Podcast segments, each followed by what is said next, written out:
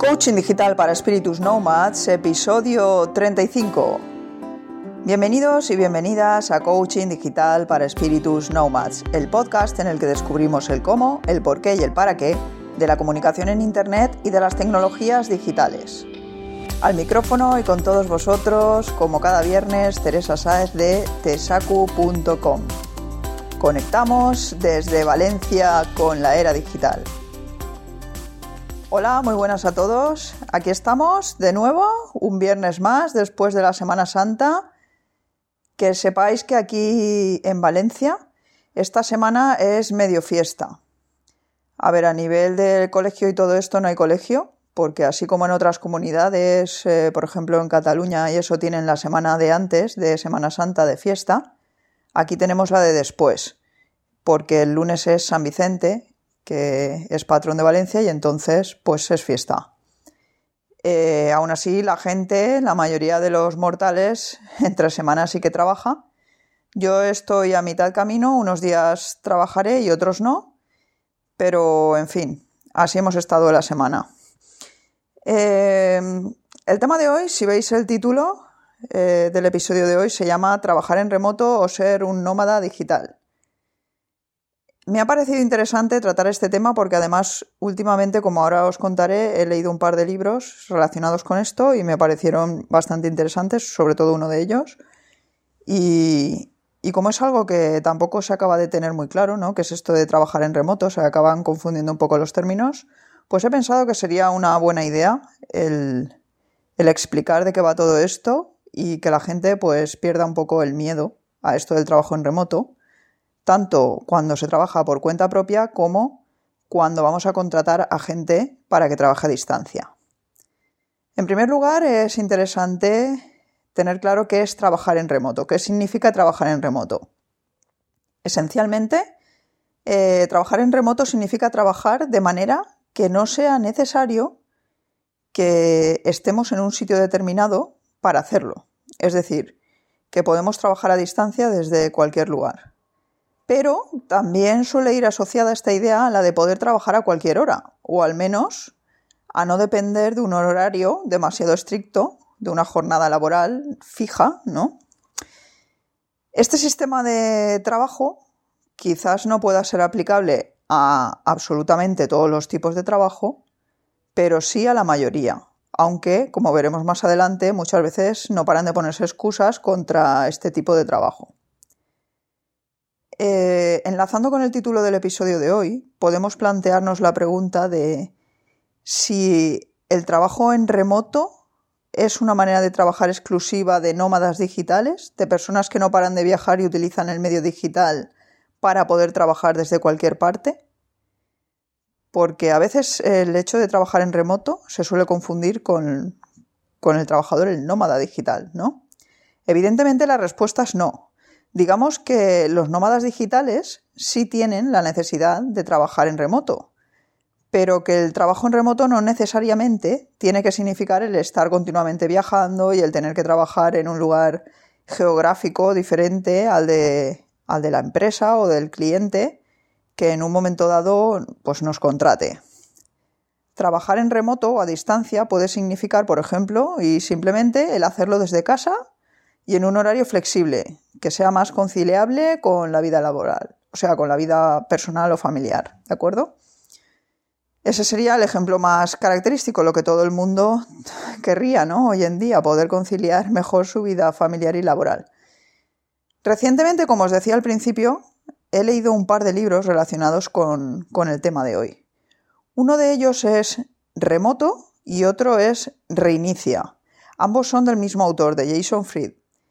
Eh, Remoto es un libro que me ha encantado porque habla de cómo el avance de Internet y de las tecnologías digitales está haciendo que la sociedad en la que vivimos cambie y que la manera de trabajar también lo haga. En este caso, hacia relaciones laborales más horizontales y colaborativas, estilos de vida mucho más nómadas o libres y que valoran el bienestar entendido este como la búsqueda de la realización personal, de la conciliación de la vida personal y laboral y, en definitiva, de la felicidad del ser humano. Valoran todo esto incluso por encima de la retribución económica.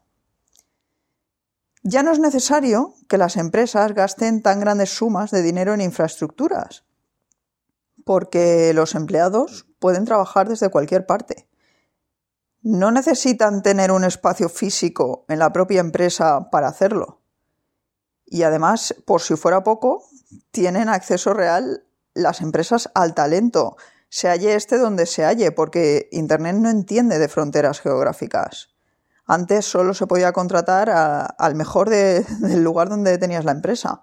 Hoy en día puedes contratar al mejor del mundo, porque no dependes de que esté en un lugar físico. El otro libro que os decía es Reinicia.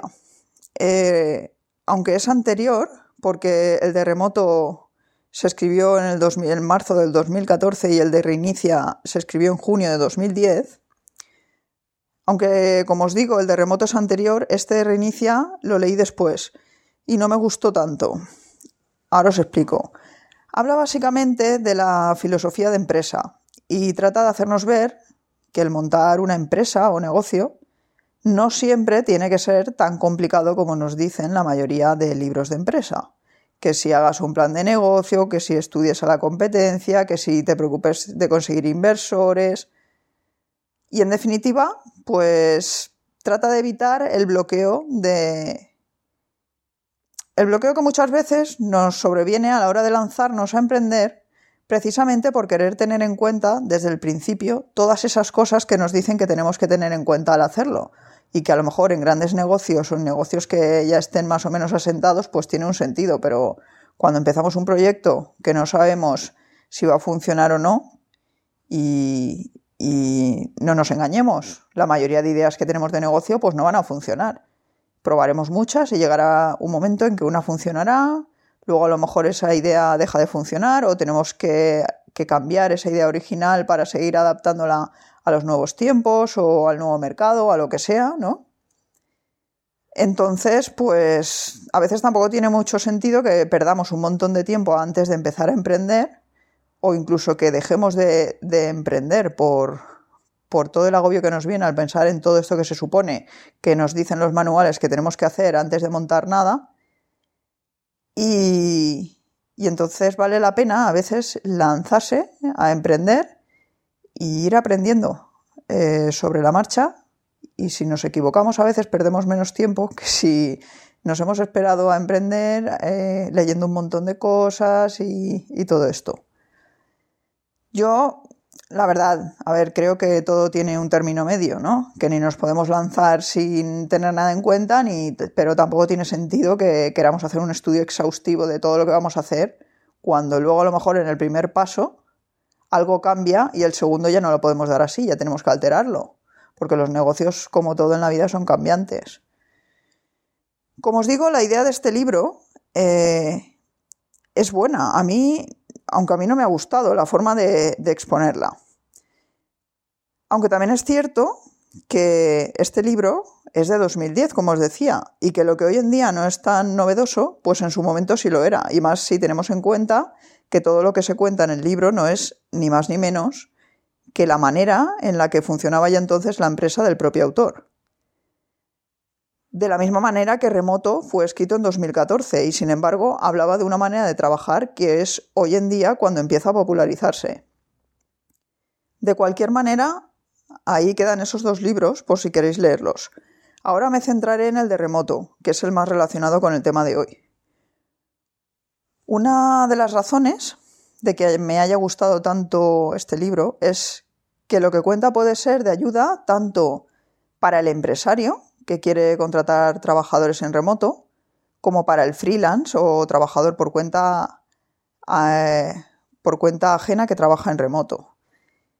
Lo primero de lo que nos habla el libro es justo de lo que os comentaba más arriba, de por qué ahora se dan las condiciones para, para, trabajar a distancia, ¿no? para el trabajo a distancia y de que esto sea una forma cada vez más extendida de trabajar.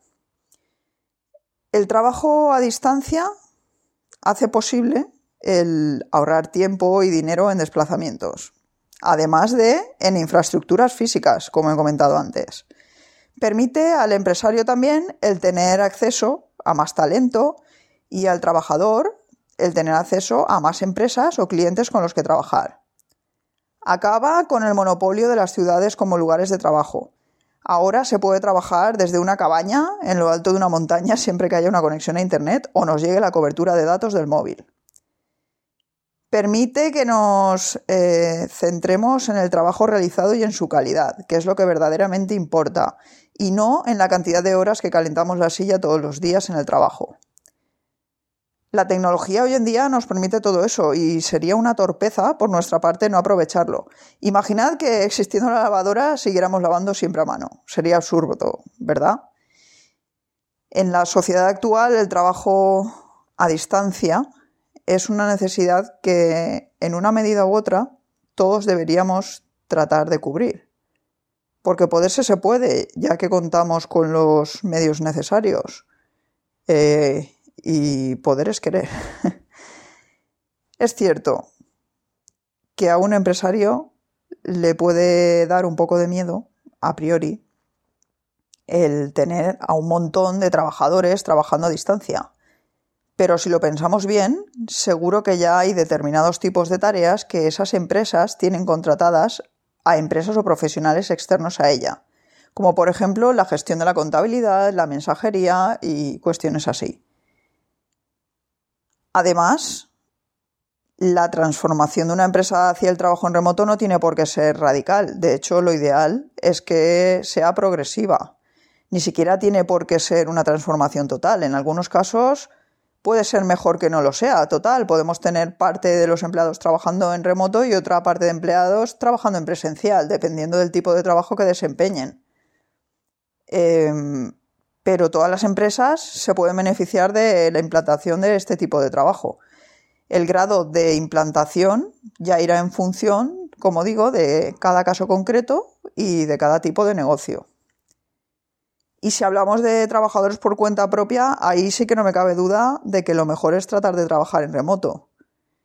Desde el principio, o sea, desde que empezamos, desde que empezamos a plantearnos el trabajar por cuenta propia, yo creo que ya deberíamos de plantearnos el, trabajar en remoto. Sencillamente porque nos permite ser mucho más productivos y contar con un modelo de negocio más escalable y fácilmente adaptable a cualquier situación, ya sea enfermedad, necesidad de desplazarse geográficamente durante un tiempo a algún lugar, por cualquier situación ¿no? que se nos pueda dar. Eh, un ejemplo de esto es por ejemplo, mi, yo lo vi muy claro a la hora de cuando monté mi plataforma de, cursos para opositores, pues ahí lo vi muy claro. Yo empecé, em, empecé trabajando a distancia, sí, porque lo hacía, eran cursos online, pero eh, una gran parte de ese trabajo era, digamos, en directo, eh, por videoconferencia, ¿vale?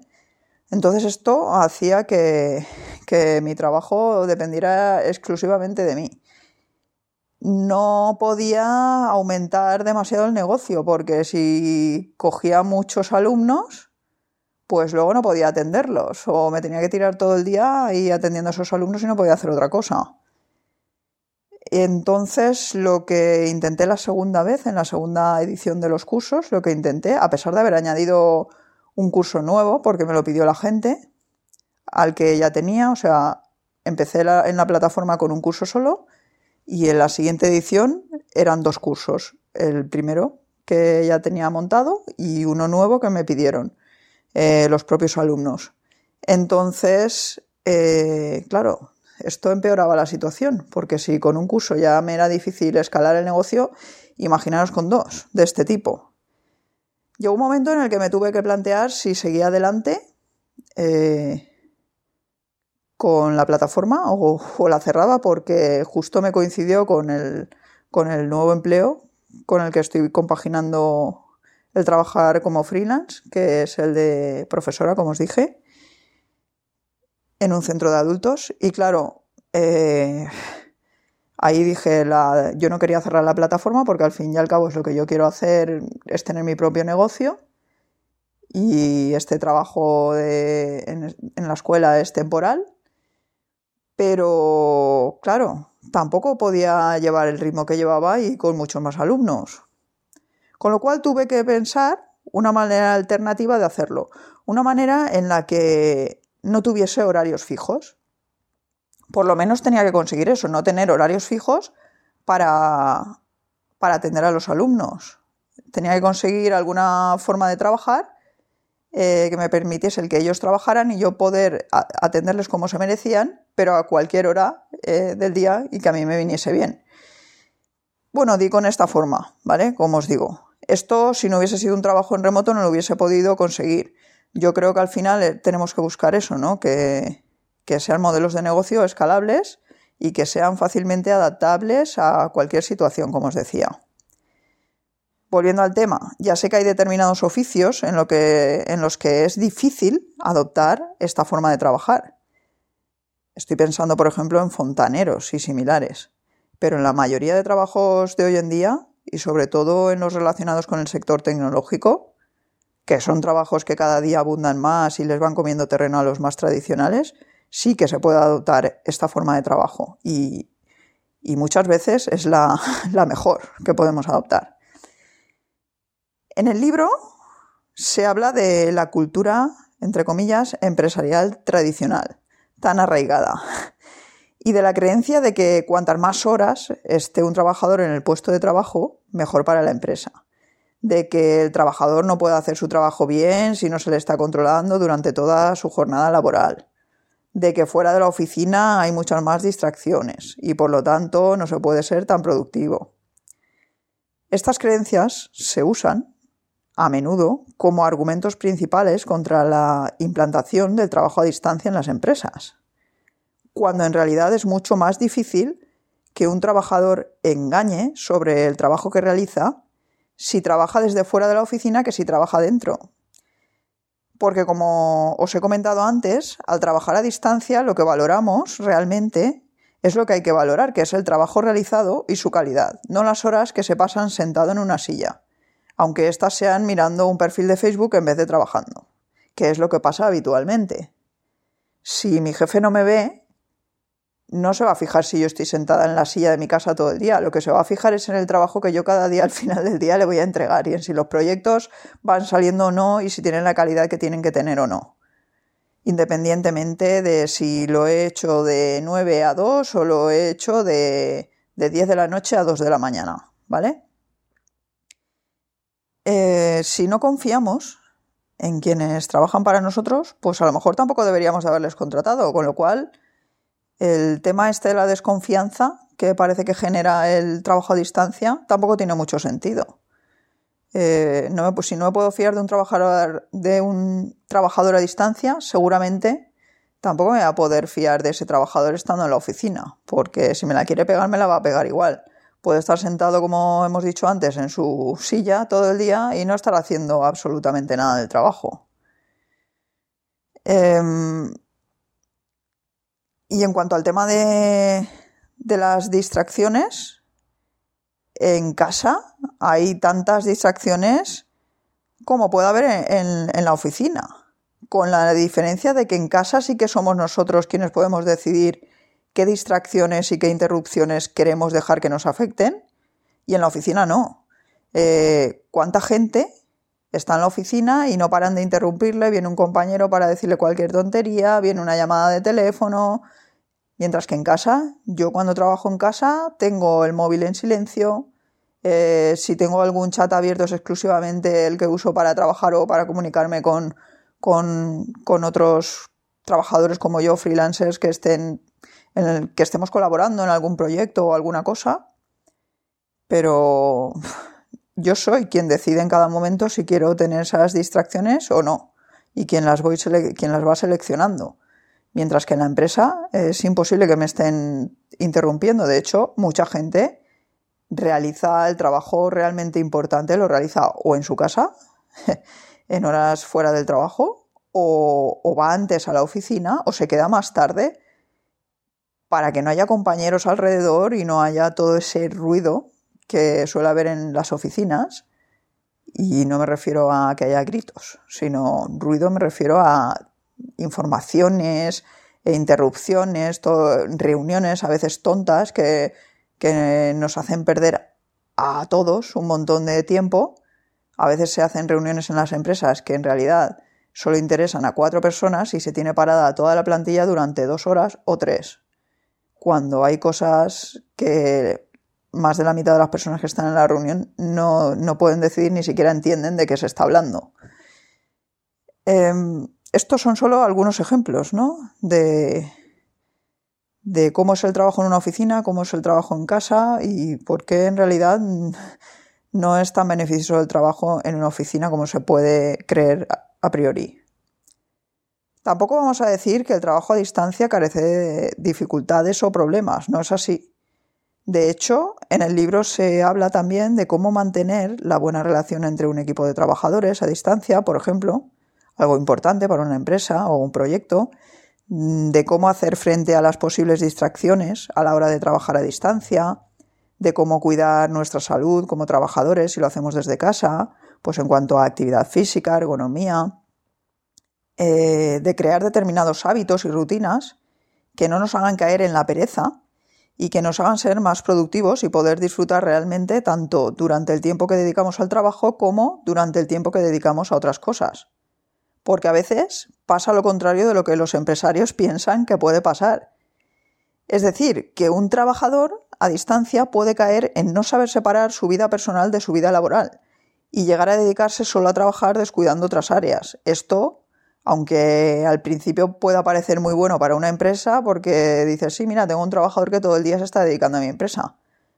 A corto plazo no es no es muy bueno, porque seguramente esta persona caerá en depresión o tendrá problemas de salud, eh, estará a disgusto, incluso cuando el trabajo que hace realmente le guste, eh, si le absorbe todo su tiempo, le fallarán otras facetas de su vida y entonces no estará en condiciones de realizarlo.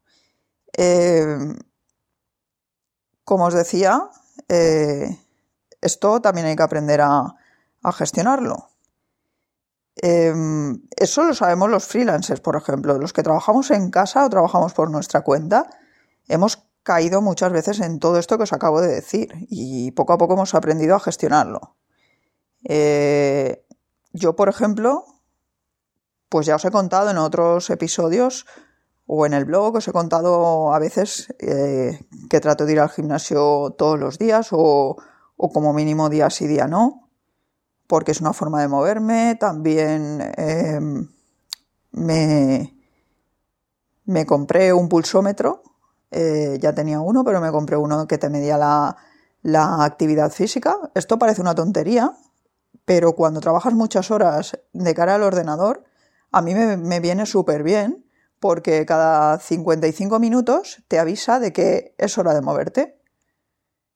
Y aunque estés en casa, eh, no cuesta nada, te levantas, haces cinco minutos cualquier cosa. Yo suelo aprovechar estos descansitos para eh, preparar alguna cosa de, casa o en la cocina o barrer una habitación o cualquier cosa, cosa así. O, o prepararme un café, ¿vale? O estirar, porque a veces olvidamos cosas así, como estirar cuando estamos todo el día sentados, que luego nos crea problemas pues, de espalda, de cervicales y todo esto. Pues todo esto también se tiene que, tener en cuenta cuando se trabaja desde casa. El tema de, como os decía, de trabajar a todas horas, porque si encima es un trabajo que te gusta, pues es que va a llegar un momento que no vas a saber diferenciar entre tu tiempo de ocio y tu tiempo de trabajo, pero os aseguro que hay que aprender a hacerlo porque porque a mí me ha pasado y yo me divierto haciendo lo que hago porque me gusta lo que hago. Pero aún así, si no dedicas tiempo a descansar y a hacer otras cosas, que además es bueno porque porque el tener contacto con cosas totalmente diferentes te hace a veces luego ser mejor en tu trabajo y descubrir cosas nuevas, ideas nuevas. Pues todo esto hay que, como os digo, aprender a gestionarlo. O también es muy típico cuando trabajas en casa el coger y estar todo el día trabajando con el portátil en el sofá. Y claro, esto lo puedes hacer en un momento dado, pero, pero si lo haces de continuo, al final acaba afectando a tu productividad y te genera ahí un, un no sé, como un hábito de pereza, ¿no? De que cada vez se va acrecentando.